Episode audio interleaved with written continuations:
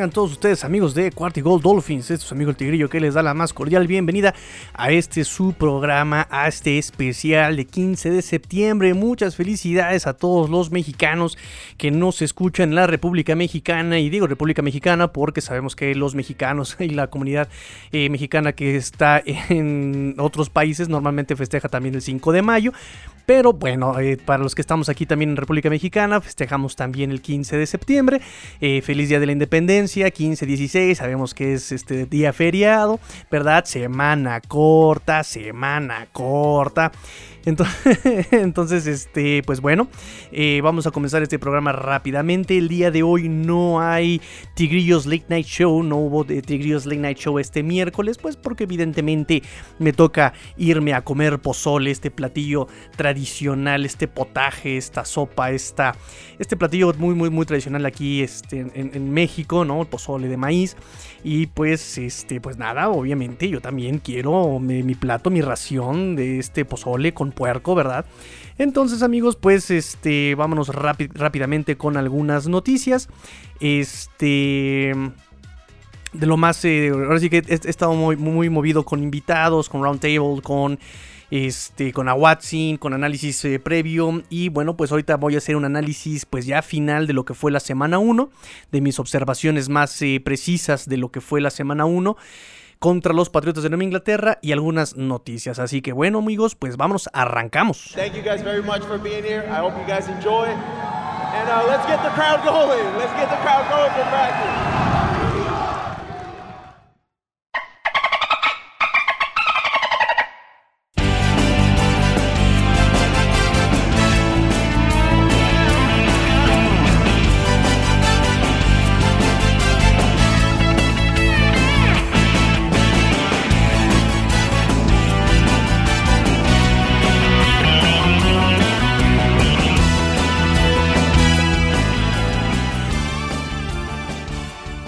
Disculparán el sonido de fondo, de repente va a salir la pirotecnia por lo mismo, de que la gente no entiende que la pirotecnia es malito para los perritos, ¿verdad? Pero bueno, ¿verdad? Este, van a salir ahí los fuegos pirotécnicos.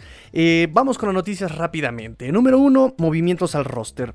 Will Fuller sale de la lista negra del comisionado, ¿verdad? Sale de ahí de la, lista de excepciones del comisionado.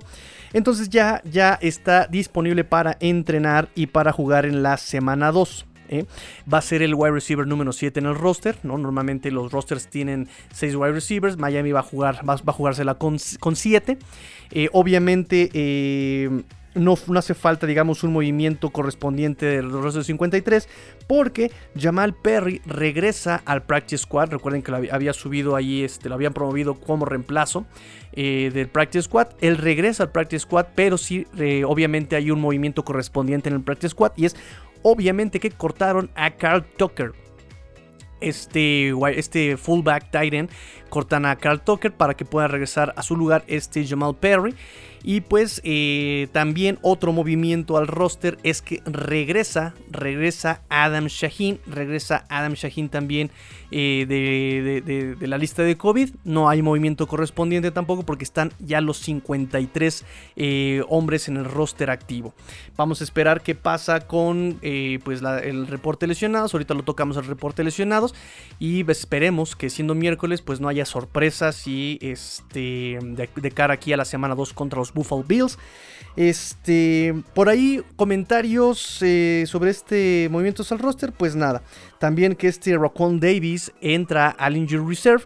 Este Raquan Davis con esta lesión, pues eh, que obviamente Brian Flores no va a eh, dar detalles, lo ha dicho, lo sigue, sigue manteniéndose en ese mismo, en ese mismo tono este Brian Flores con respecto a las lesiones, ¿no? Dice que él ha pasado por estas situaciones también como jugador eh, y que se siente presionado un jugador de regresar y que luego tienes este, una recaída, que por ese sentido él no va a presionar a sus jugadores y por eso no va a poner una fecha de regreso para Rocon Davis para ningún jugador. Si hay cirugía, si no hay cirugía, el tratamiento, lo que sea, también lo va a mantener personal del jugador. No, no, va a ser información que no va a dar a conocer este Brian Flores. Entonces, bueno, Rocon Davis entra al Injury Reserve, eh, lo cual pues significa que estará mínimo, mínimo tres semanas fuera. Y esperemos que solamente sea eso. Esperemos que solamente sea lo mínimo de Rocon Davis. Este, y pues nada, las opciones en ese sentido es ver, esperar que por ahí eh, llegue de Practice Squad este Jabal Shared, este, este veterano con 53, eh, perdón, con, 10 años de, experiencia. Este, y también Benito Jones es una posibilidad. Benito Jones. Eh, que pueda también ahí este, llegar al roster activo en algún momento, ¿no? Igual para dar la profundidad a la, posición. Este, y pues nada, esos serían como los movimientos al roster solamente. Regresa Adam Shaheen también de la lista de COVID. Y pues sería todo. Otra noticia que se dio en la semana son los protegidos, los cuatro protegidos en este Practice Squad de los Miami Dolphins. Y pues los protegidos en esta ocasión, esta semana, son eh, Jabal este defensive end, que ya hablamos de él hasta hace poquito. Eh, Reed Sinnett, el coreback, que maravilla, ¿no? que lució espectacular en la, practice, en la pretemporada el linebacker Calvin Munson y por supuesto también pues el ya recién usado Jamal Perry. Son los protegidos en este practice squad de que alguien más los robe para su roster activo, cualquier otro equipo los puede robar, menos a estos cuatro jugadores. Son los que protegieron. Obviamente pues están yendo por gente que ya conoce el equipo titular, por ejemplo Jamal Perry que ha tenido actividad con el equipo titular, con este Calvin Munson que ha tenido este, también actividad con el equipo, con el roster activo, eh, Joel Sheard por obvias razones, ¿verdad? Obvias razones de que por ahí una situación en, la, profundidad de la posición de defensive end, pues eh, en la línea defensiva, pues se llegue, eh, se tenga que necesitar, se tenga que usar y pues obviamente no van a quitar, no van a desperdiciar el talento de Red Sinet, ¿no? Que en cualquier eh, situación de lesión, él entraría al roster activo también para ser backup. Entonces, este, pues eso, ahí está, el Practice Squad y los protegidos del Practice Squad.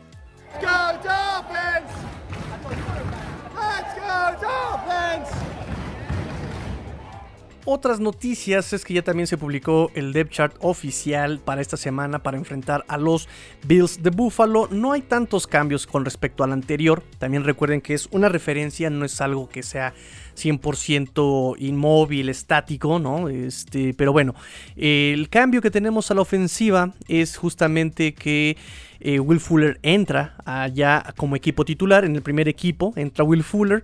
El sacrificado es Jaquim Brand. Jaquim Brand pasa a segundo equipo. Y el que estaba en segundo equipo era Mac Hollins. Y ahora él pasa a tercer equipo. Es el único cambio. Este, obviamente también este mm, muchacho Liam Meikenberg estaba como eh, right tackle, ahí se queda como, como right tackle y Austin Jackson queda como left tackle titular también, o sea, no hubo cambios realmente eh, con respecto al depth chart de la semana pasada. También tenemos el depth chart de eh, la defensa, ¿no? los titulares también quedan iguales.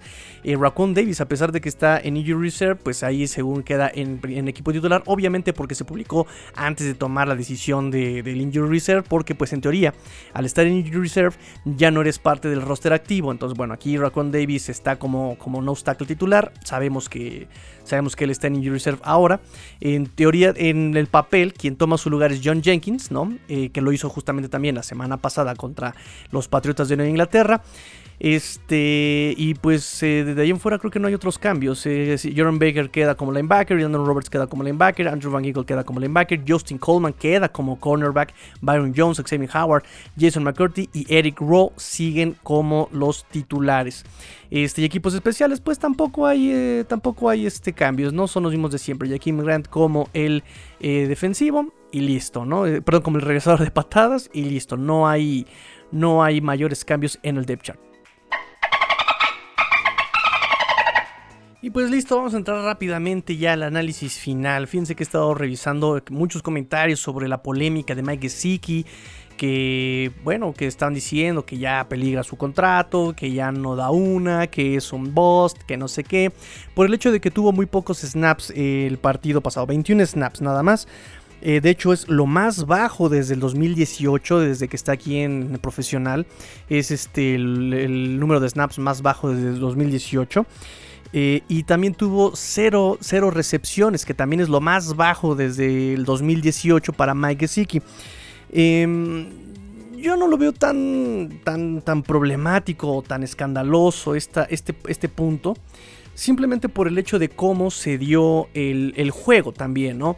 De hecho, eh, justamente hoy en conferencia de prensa de Brian Flores, lo pueden consultar también ahí en Twitter, ahí se las pongo traducidas, se las pongo completamente pues resumidas, ¿verdad?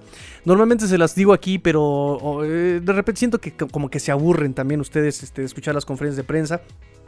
Eh, pero bueno, le preguntaron justamente hoy, hoy, hoy miércoles sobre, sobre Mike Gesicki y responde algo que, yo también había pensado, es por, la, por, por cómo se da el partido. El partido no pintaba para ser profundo, no pintaba para ser profundo en absoluto este partido. Eh, lo habíamos dicho desde la semana pasada que tenían que jugar con pases rápidos, con pases pantalla, con pases slant, con pases. O sea, no, no, no, no había como tanta caída a las jugadas profundas por el hecho de que eh, la línea ofensiva tenía que aguantar mucho tiempo para lograr jugadas profundas. Las jugadas profundas normalmente siempre son de largo desarrollo, no hay de otra. Repito, necesitas mínimo tanto tiempo para que el jugador llegue a esa profundidad, a menos de que seas flash y que una centésima de segundo ya estés en 50 yardas lejos. Obviamente no va a pasar así. Y eso que tenemos jugadores muy rápidos. Tenemos a Jackie Grant, tenemos a Albert Wilson, tenemos a este Jalen Waddle. O sea, son jugadores muy rápidos, sí, pero ni con esa velocidad en dos segundos llegas a más de 20 yardas, ¿no? Este, entonces necesitas para ese tipo de jugadas, necesitas tiempo en la línea ofensiva y la línea ofensiva no estaba para ese tipo de jugadas tan profundas. Entonces, el tipo de partido pues pintaba para que perdiera protagonismo Mike Gesicki, eh, cualquier, eh, digamos, receptor de profundidad, ¿no? Eh, me, sorprende que haya brillado un poco Devante Parker, pero fíjense cómo brilla Devante Parker. Devante Parker brilla con pases también cortos, con pases de, de, rango medio, ¿no? ¿no? No son pases de 30 yardas. sí tuvo pases de 30 yardas, pero son yardas después de la recepción, ¿no? También eso hay que, hay, que aclararlo, ¿no? Son yardas after catch, donde brilla este, este Parker, pero las recepciones son, a partir de, 5 yardas, 10 yardas, ¿saben? Eh, muchos jugadores que tienen muchas yardas, digamos, jugadas de, largo yardaje o de mediano yardaje más bien, eh, como Sovon Ahmed, pues son jugadas que empiezan en, terreno corto, ¿no? Por ejemplo, jugadas de Sofon Ahmed en las que él es el escape, él es la, ruta que, que, sirve como, como de seguridad, ¿no? Recibe a una o dos yardas de la línea de scrimmage. Hay jugadores que reciben antes de la línea de scrimmage y generan toda su, yardaje después de la recepción, ¿no? En ese sentido, repito, no daba el partido para ser un, partido tan profundo y obviamente por eso pierde eh, protagonismo Mike además de dos errores que tiene Mike de recibir eh, la pelota y tirarla, ¿no? O sea, ese esos drops que, cuestan a este Mike Gesicki también. Tuvo una recepción para primero y 10, pero hubo castigo en la jugada y obviamente quedó anulada esa recepción. Entonces, este, pues bueno, eso es también parte de lo que quería yo comentarles, pero bueno, no nos adelantemos. Vamos ahora sí a los comentarios de, siguiente parte, ahora sí que del partido este de la semana 1 ya un análisis final, ya jugada por jugada, revisando jugada por jugada con mucho detenimiento. Pero bueno, lo que puedo decir sobre Mike sí que es eso, ¿no? El partido no dio para un para que luciera en esa profundidad que nos tiene acostumbrados.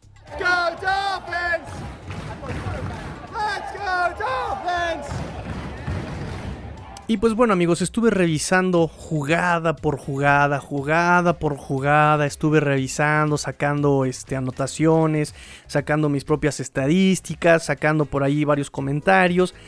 Y puedo decirles amigos que mm, este partido me dio, eh, ya, ya después de revisarlo, me da mucho más confianza en, el, en la calidad de jugadores que tienen los Dolphins pero me hace desconfiar muchísimo de las cabezas que dirigen a estos, a estos elementos. Hubo jugadas, amigos, en las que yo pensaba que de verdad la línea ofensiva se iba a ver terrible, pero no fue tan terrible como yo me esperaba, de verdad. O sea, me di cuenta que, por ejemplo, hubo duelos muy interesantes en, en las trincheras. Y digamos que en papel podría haber sido una, derrota para Dolphins en línea ofensiva. Y créanme que lo hicieron de manera digna estos linieros ofensivos tan jóvenes. En ese sentido me da mucho más tranquilidad y, les puedo decir con toda tranquilidad que hay que tenerles paciencia a estos chavos. Porque lo que hicieron en esta semana 1, repito, si no fue excepcional, fue muy interesante. pude ver a un Solomon Kindley que pudo frenar a, los dineros defensivos de, Patriotas. A un Liam Meikenberg que ganó duelos a eh, Calvin Noy y que lo mantuvo quieto.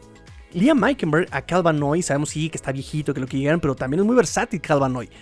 También a un Devonta, un, a un Donta Hightower, también hubo bloqueos en los que lo dejaron quietecito. ¿Saben? Hubo bloqueos de Michael Leader que fue excepcional también, buscando a quién bloquear, yendo a segundo nivel y eh, clavándose, ¿no? Esos, esos este, cut blocks, esos, esos bloqueos este, también abajo de las rodillas, ¿saben? O sea, vi, cosas muy interesantes en estos linieros tan jóvenes, los, lo, lo vi muy interesante. Vi errores, sí, claro que vi errores. Vi errores también, este, pues garrafales, claro. Pero de créanme que había muchos errores que vi también fueron por parte del esquema. Y fueron muchos por parte del esquema.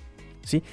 Eh, ya en esta ocasión sí ya vi más RPOs. Ya puedo decirlo. Yo que les estoy. Eh, tienen la cantaleta con el tigrillo de que no se dejen llevar, de que todo es RPO nada más porque hay un handoff o un engaño de entrega de balón. Eh, desde el coreback al running back. Y de verdad que me da mucha tristeza, amigos. De verdad que me da mucha tristeza. Y no es porque yo me quiera echarle crema a mis tacos. Pero de verdad que me es triste ver cómo de repente este, yo creo que todo el mundo lo conoce, este, eh, ¿cómo se llama? Este, Josh Hout, Josh Hout, Josh, no, no, no sé cómo pronunciarlo. También esta cuenta de Twitter que también está como súper activo con los Miami Dolphins. De repente eh, publica videos, obviamente así como de, los Old 22 y todas estas situaciones. Este. Y ya todo el mundo le empieza a tuitear y, son especialistas según ellos y me dicen que son RPOs y yo analizas la jugada y no es RPO. Analizas la jugada tiene más pinta de, de pase pantalla, tiene más pinta incluso de play action que de, de RPO. O sea, tienes que sentarte a analizarlo porque el RPO no es tan sencillo de, de ver, ¿sabes? O sea, nada más porque hace el, handoff no es un, RPO. Tiene que cumplir ciertas características. Y amigos, de verdad, no se crean todo lo que lean. De verdad, yo, yo le doy. De verdad que hago este análisis hasta este momento. Y estoy aprovechando este día de, digamos, de asueto. Eh, mi día libre lo estoy aprovechando para ver las jugadas de los Dolphins, jugada tras jugada, para darles la información completamente, digamos, ya em, confirmada y reconfirmada. ¿Sí? O sea, no estoy diciendo cualquier tarugada y ya leí varias cosas y ya estuve leyendo, me tiene aquí mi enciclopedia de fútbol, mis libros, mis PDFs sobre técnica y táctica de fútbol. O sea, ya lo mega hiperconfirmé. Casi casi con escuadra y milímetro, a ver este morro, y hasta con las miradas, ¿no? A ver, este morro está yendo para acá, tú estás leyendo con este, este está pasando por acá. ¿Sí? Sí, en esta ocasión ya vi muchas más RPOs que en pretemporada, sí, definitivamente. Pero no todo lo que brilla es oro, no todo lo que dice, dicen que es RPO. Por ejemplo, este muchacho Dante Colinelli, que sube también sus videos y de repente me sale con que, ah, sí, mira un RPO. No, no, no, no, no, no es un RPO.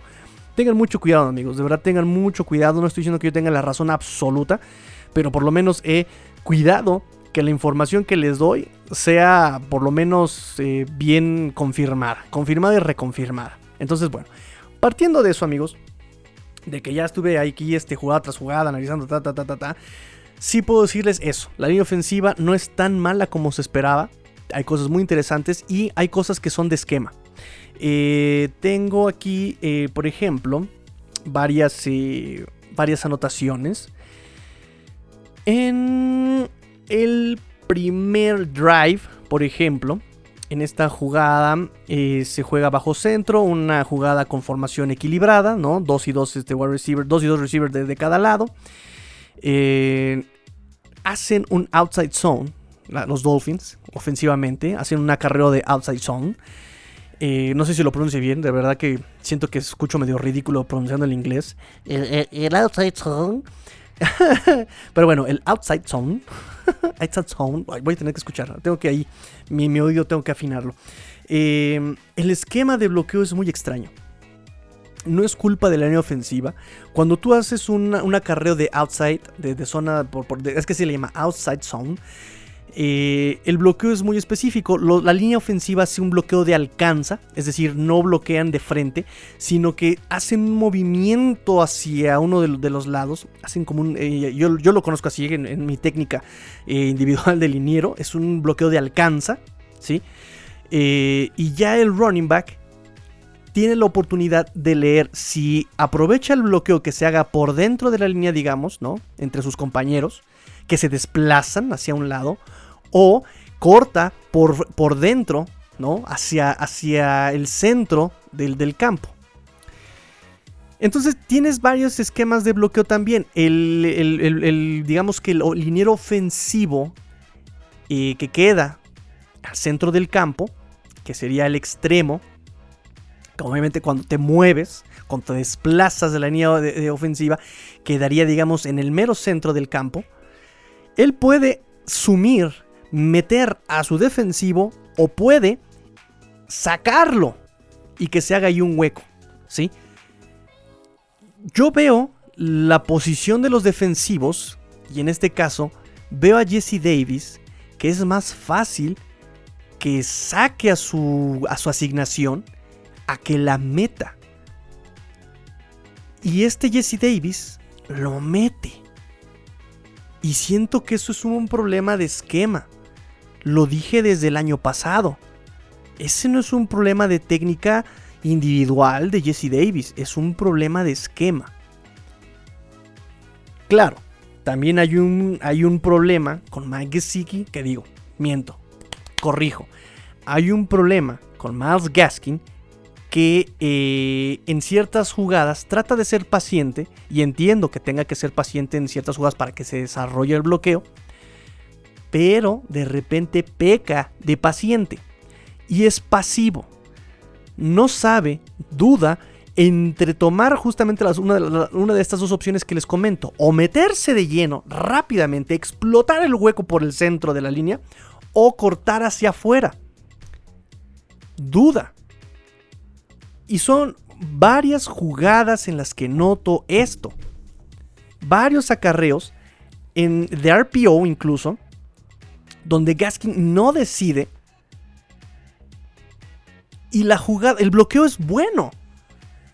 El bloqueo, recuerden también amigos que los bloqueos a veces no tienen que ser eternos en, en ciertos tipos de acarreos. A veces el bloqueo es choco y busco a segundo nivel choco primer nivel, como que lo distraigo, como que lo entretengo, como que nada más le evito el paso, lo, lo, tropiezo y me sigo al siguiente nivel. Y eso no significa que sea un mal bloqueo, así es la jugada, para que exactamente se ganen más, ayudes a tu corredor en profundidad. Y en esta jugada, por ejemplo, de RPO también en, eh, eh, uno de los primeros drives de los Dolphins, yo veo que por el lado. Em, por el lado, me parece que es el lado derecho. Eh, ¿Qué digo? perdón, del lado izquierdo. Liam Meikenberg hace un muy buen bloqueo a Calvin Noy. Y lo mantiene, muchachos, de verdad, quietecito. ¡Pum! ¿A dónde? Kinley también contra el número 90. ¡Pum! ¿A dónde? Excelente. Y en ese, por ejemplo, ese acarreo de un RPO en pistol, en personal 11, Gaskin entra con todo, es decidido, explota el hueco y tiene una ganancia de 15 yardas en ese acarreo. Pero dos jugadas después, dos o tres jugadas después, personal 11, triples izquierda en shotgun, tiene un muy buen bloqueo de acarreo Vemos a Durham Smythe, vemos a este Robert Hunt, vemos a este Jesse Davis, Dios mío, Jesse Davis, y vemos a Michael Dieter haciendo un, bloqueo adecuado. No estoy diciendo que sea espectacular, es un bloqueo adecuado de, acarreo. Incluso del otro lado, Liam Meikenberg también hace su bloqueo eh, Solomon Kinley aguanta también el bloqueo, ¿no? Perfecto también de, de, de, RPO, justamente. Liam Meikenberg incluso se va a segundo nivel, maravilloso. Pero Gaskin no, no decide, no, eh, está corriendo lateral, está leyendo Y en lugar de aprovechar la espalda que le está dando en este momento, si no mal recuerdo, este. Eh, me parece que es el centro Michael Dieter. Si, no, no, no, no aprovecha, le está dando la espalda. Incluso este. Perdón, es Durham Smythe que le da la espalda. Durham Smythe le da la espalda. Y en lugar de explotar ese hueco, no decide. Se queda atrás, buscando el hueco. Y obviamente Judon que es muy habilidoso y que es muy fuerte, él sí toma la decisión, toma la decisión y termina tacleando a este, mm, este, a este Miles Gaskin. Entonces, yo se los dije amigos, antes de empezar el partido, antes de la semana pasada, se lo dije yo al chino Solórzano y se los dije. Hay maneras de sortear el que la línea ofensiva sea eh, eh, un poquito inexperta, endeble, no tan potente. Y es, por ejemplo, eh, el, llamado de jugadas. En este primer drive, tengo aquí el conteo. Y se jugaron, fíjense bien, 3 RPO, todos fueron acarreo, 2 pases pantalla, 2 acarreos de outside zone, una carrera inside zone y dos play action. Todas las jugadas, eh, digamos, aprovechaban las características de los jugadores. En esta hubo una jugada de eh, solamente pérdida de, yardaje de menos una yarda, que fue la que les comento de Miles Gaskin, que no aprovechó eh, el bloqueo. Pero son jugadas que exactamente ya aprovechan esas características de la línea, la velocidad de Tua y la velocidad de los de los de los eh, de, todo el equipo en general. Las screen las hacen hasta afuera, son screen out, screen, screen por afuera con los wide receivers. ¿Sí? Para cuando la presión llega a Tua, el balón ya viajó, ya la tiene este Jalen Waddle, él ya corrió, ¿saben? Claro, es la manera inteligente de evitar la presión, con bootlegs, con pases pantalla, con pases rolados, ¿sí? Y lo aprovecha perfectamente. Los acarreos, el bloqueo de verdad, les repito, no es espectacular, pero es el adecuado. Con que me abras el hueco un segundo, yo puedo pasar, este, el, running back tiene que aprovecharlo, pum, paso, rápido. Y así me lo dicen a mí desde que estoy jugando en prepa. El bloqueo dura una centésima de segundo y tienes que explotarlo, ¿sí? Pero son errorcitos, son errorcitos de concentración, de ejecución, ¿sí? Por un lado. Por el otro lado, cuando se manda, digamos, cuando se ejecuta bien, de repente empiezan a mandar jugadas que no entiendo, ¿sí? Por ejemplo, y bloqueos que yo no entiendo exactamente, ¿no? Em, eso por parte de la ofensiva. ¿Sí? De la ofensiva, eso es lo que pasa. A la defensiva, veo también eh, jugadas muy adecuadas. Ahí sí a la defensiva veo jugadas más adecuadas. Pero vi jugadas en, los que, en las que hubo problemas de comunicación, de concentración y de fortaleza. ¿A qué me refiero con esto?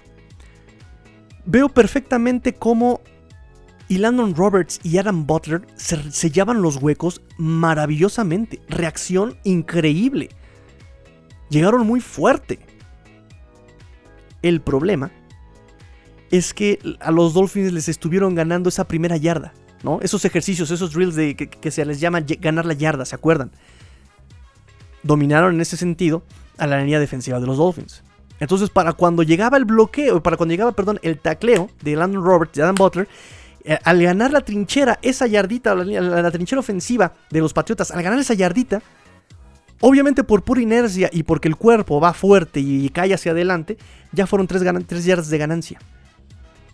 Necesitan, los Dolphins necesitan ser más fuertes, más agresivos, más, eh, en ese sentido de las trincheras, más, más, más rudos, más pesados. Porque la inteligencia la tenían hubo varios acarreos en los que Landon Roberts leía excelente el hueco y cuando llegaba y tacleaba, por lo menos era una ganancia de 3 yardas. El daño ya estaba, de, alguna manera, ya, ya, había un cierto daño. ¿Sí? Algo que también se repite y esto no pueden permitirse los Dolphins otra vez, es el contrabloqueo. Una jugada que por cierto les fue anulada a los Dolphins por un, eh, ¿qué fue? ¿Un holding? ¿Qué fue? Hubo un castigo. Un castigo eh, salvador, y aquí lo tengo, es holding. Sí. Holding salvador, aquí está. No hubo un contrabloqueo. Todos los defensivos, si capturan, si, si congelan el cuadro, todos los defensivos están bloqueados. Y ninguno hace una técnica de contrabloqueo adecuada. Si es que la hace. No hay un giro, no hay un jalo a mi, a mi oponente, no, no, nada. Y el corredor se pasea con permiso, con permiso, con permiso, con permiso. ¿A quién sí? Ok, ya falló el contrabloqueo de linebackers y de línea defensiva. ¿A quién le corresponde taclear entonces? Al perímetro. Al perímetro. Es difícil que llegue el bloqueo hasta el perímetro, hasta, hasta el safety. ¿De quién era la, la asignación? Jason McCurdy. Jason McCurdy tiene un pésimo ángulo de tacleo pésimo. Baja, reacciona, baja al corredor. Y el corredor simplemente con un movimiento se quita a Jason McCurdy porque Jason McCurdy no le mete la cabeza, no le mete el casco a los números del lado de, donde él va a, eh, a, correr, el running back. Pésimo ángulo de tacleo. ¿Sí? Pero en general la defensiva, bien. Solo falta comunicación y eh, ajustar asignaciones. Porque hay una jugada también de largo yardaje, largo entre comillas, donde este, eh, me parece que es eh, Myers, recibe el balón y se va solo unas 20 yardas. Si vemos la jugada, los, los, receptores de Patriotas hacen un cruce, el eterno cruce que les llamo, que, les digo que, que, los Dolphins no tienen dominado, hacen un cruce. Está Nick Needham, está Justin Coleman, Justin Coleman va con el externo, Nick Needham va con el interno. Cuando cruzan, cuando cruzan, Jason McCurdy se queda con el interno en lugar de seguir al externo. Es personal, tú sigues a tu hombre. Ya chocaste, ok, sigue a tu hombre. No. Entonces Nick Needham se queda con el interno. Este Justin Coleman deja a su hombre libre. Se queda con el, con el interno también. O sea, y dejan a este hombre libre. No, ajusta la asignación. ¿Por qué dejas a tu hombre libre? No es zona. Si fuera zona, lo entiendo. Lo chocas, dejas que se vaya a la zona y tomas al que entra a tu zona. Pero es personal. Todos estaban en personal. Y si era zona, ahí falló la comunicación. ¿Quién se equivocó? Son detalles, amigos. Son detalles que son eh, personales. En ningún momento vi que los Dolphins fueran rebasados en talento. No. Pero eran errores propios los que frenaron muchas, eh, muchas ofensivas y que permitían a seguir avanzando y avanzando y avanzando los Patriotas. Errores propios y repito, de fortaleza. Porque muchas, muchos, muchas jugadas fueron de 3 yarditas, 4 yarditas, 5 yarditas, ¿saben? hubo una jugada de 5 yardas tacleo también en ese sentido, hubo un tacleo muy intenso que falló en ocasiones, en el que hay un holding clarísimo a Immanuel Ogba. Immanuel Ogba tenía que cerrar por fuera el acarreo, que no nadie le corriera por afuera, y él hace su desplazamiento muy bien hacia afuera, para que no le corra el, el running back vaya hacia afuera, pero el dinero ofensivo de Patriotas lo trae agarrado del jersey, lo jala, no le permite seguirse desplazando y Demin Harris termina explotando el lado, eh, eh, el lado externo. Y hasta ahí me lo voltea al árbitro como de, men, estás viendo que me está jalando. Es evidente que me jaló. Me tiró del jalón. No lo marcaron. No lo marcaron. Pero bueno. Otra cosa que noté, además de errores propios, errores de esquema en el bloqueo, errores de... Mm, pues sí, de, de repente elección de jugadas es, eh, por cierto, que eh, esta, observación sobre Mac Jones eran jugadas en automático, ni siquiera eran jugadas de lectura. Obviamente, jugaron con el libro los Patriotas. Mucha presión, ok. Juego rápido, juego por fuera, juego, ¿saben? Muchos pases iban en automático no iban de lectura. No iban de opción algunos pases. Hay pases, amigos, en los que se le llama opción. Si yo como receptor externo, digamos, voy corriendo en una trayectoria recta, voy corriendo recto, de frente, si a las 5 yardas, si a las 7 yardas, mi defensivo no, no logro separarme de él, hago un comeback. No, miento, ¿qué estoy diciendo? A ver, repito otra vez. Pip, pip, toma dos. Si no me logro quitar a mi defensivo, me sigo derecho, me sigo recto, le gano por velocidad. ¿Sí? Lo tengo tan pegadito que puedo cortar, hacer un movimiento, hacer un shifting, confundirlo y seguirme derecho. Mi coreback me va a leer, me va a mandar el pase a hombre externo y tengo chances de éxito. Porque puedo dejar, lo tengo tan pegado que por velocidad lo puedo dejar atrás a mi defensivo.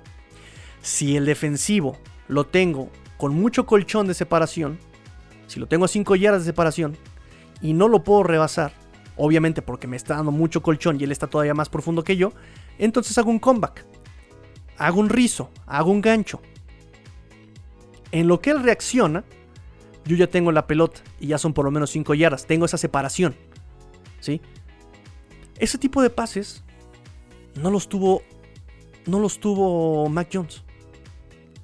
Hubo una jugada en la que exactamente este Hunter Henry queda libre entre los safeties. Claro, está jugando cover 2, jugó mucho cover 2 Dolphins. Había cover 2 en donde vas a atacar, entre los safeties. Ahí generas confusión de quién, quién lo toma, tú o tú, tú o yo. Va justamente en medio, es como cuando llegas. Eh, ¿Por qué no regresas la, la, carretera? Es que está entre el Estado de México y la Ciudad de México, ¿no? No es ni mía ni es de él, está a la mitad, entonces nadie se quiere hacer cargo de eso. Así pasa en el cover 2. Entonces Hunter Henry ataca justamente, ataca justamente a el, entre los safeties, atrás de los linebackers. Si Mac Jones se hubiera visto tan agresivo como decían, si Mac Jones se hubiera visto tan hábil leyendo, hubiera tirado ahí atrás. Y hubiera sido un pase completo de por lo menos 30 yardas. Fácil.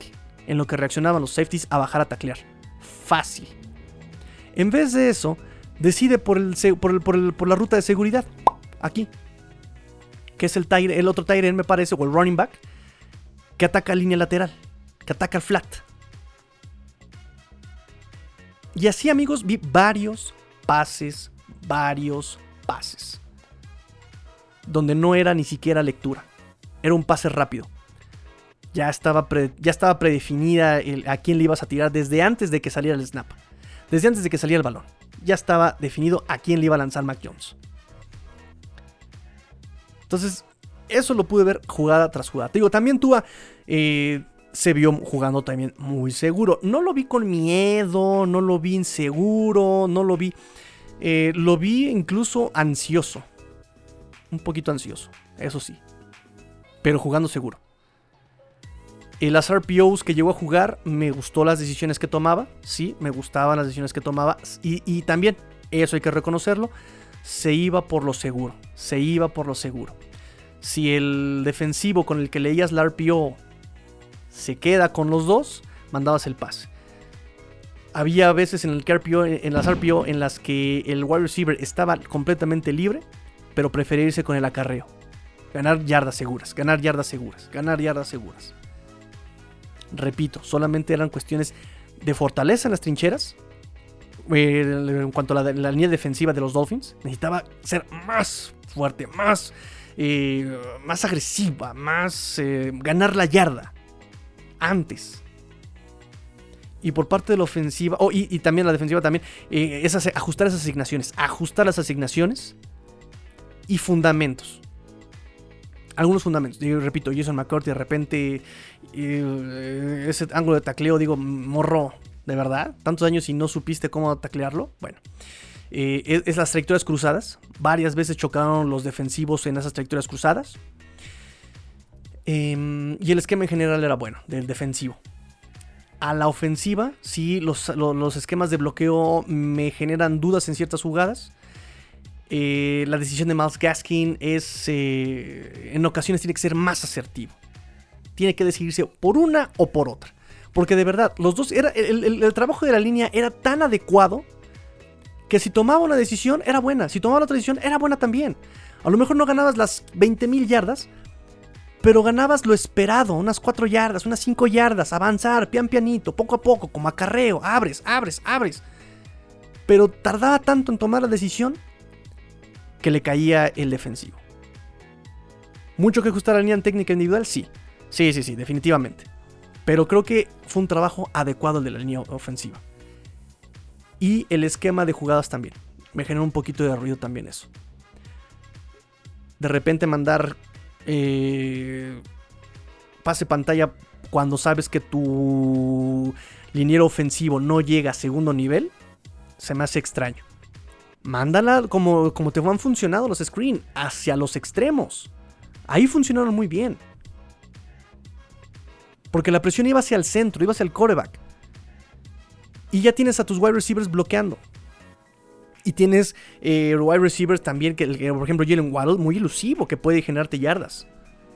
Aprovechando el mínimo bloqueo de Mike Gesicki y el mínimo bloqueo de Albert Wilson.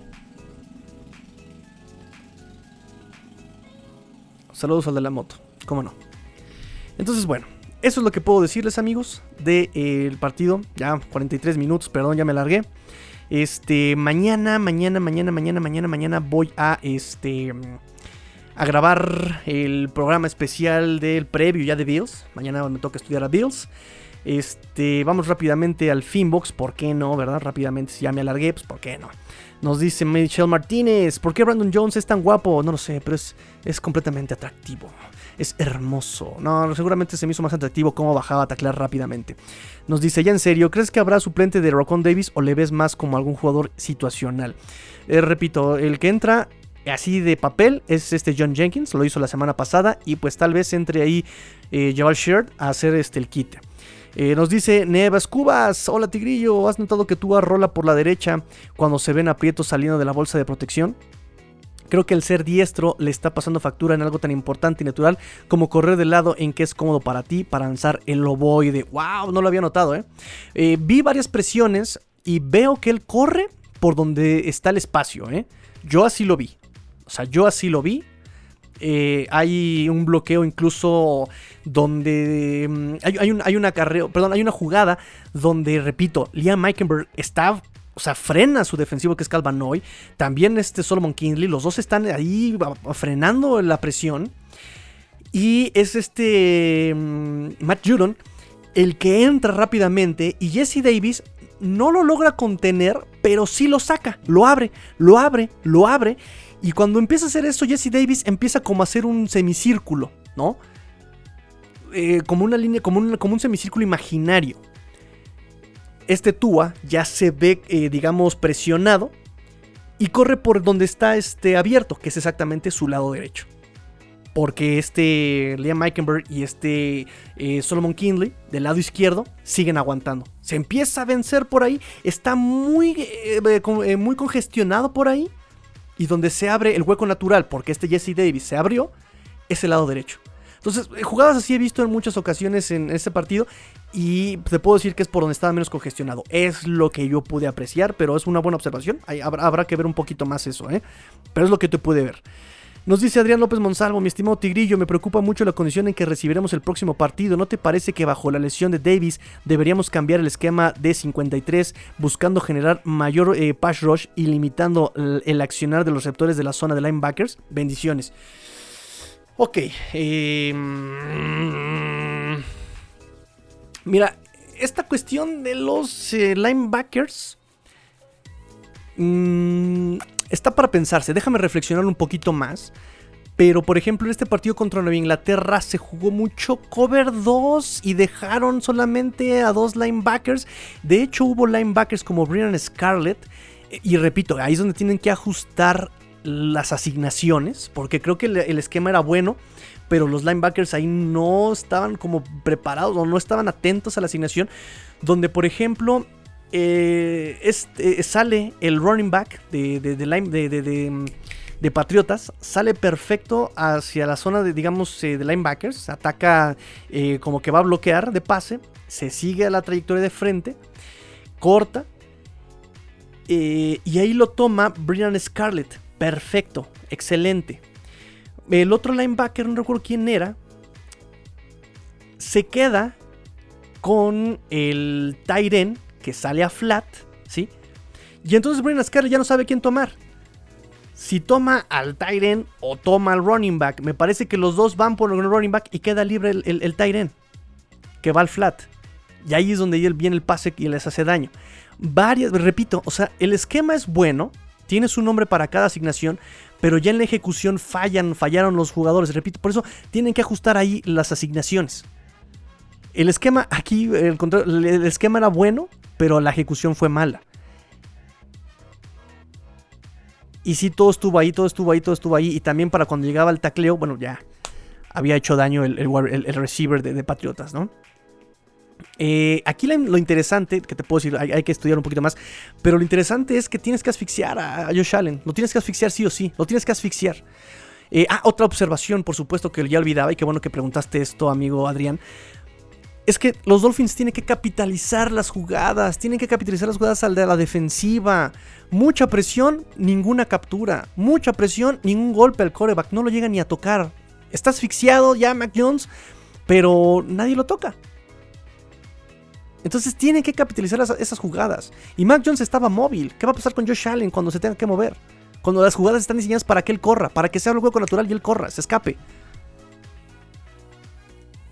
no me preocupa tanto los wide receivers, me preocupan más que él se escape. Pero bueno, lo voy a estudiar mañana. Mañana prometo que lo estudiamos. Mañana también es día de Osueto. Me la voy a pasar todo el día leyendo Dolphins. Entonces, bueno, me despido amigos. Pórtense mal. Cuídense bien. Sean el cambio que quieren ver en el mundo. Esto fue Cuarto Gol Dolphins porque la NFL lo termina y los Dolphins tampoco. Vamos por el pozole. Fins up. Tigrillo fuera.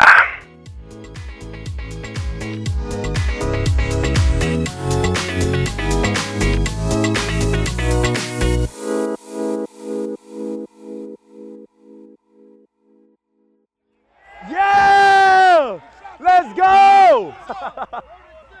Let's go!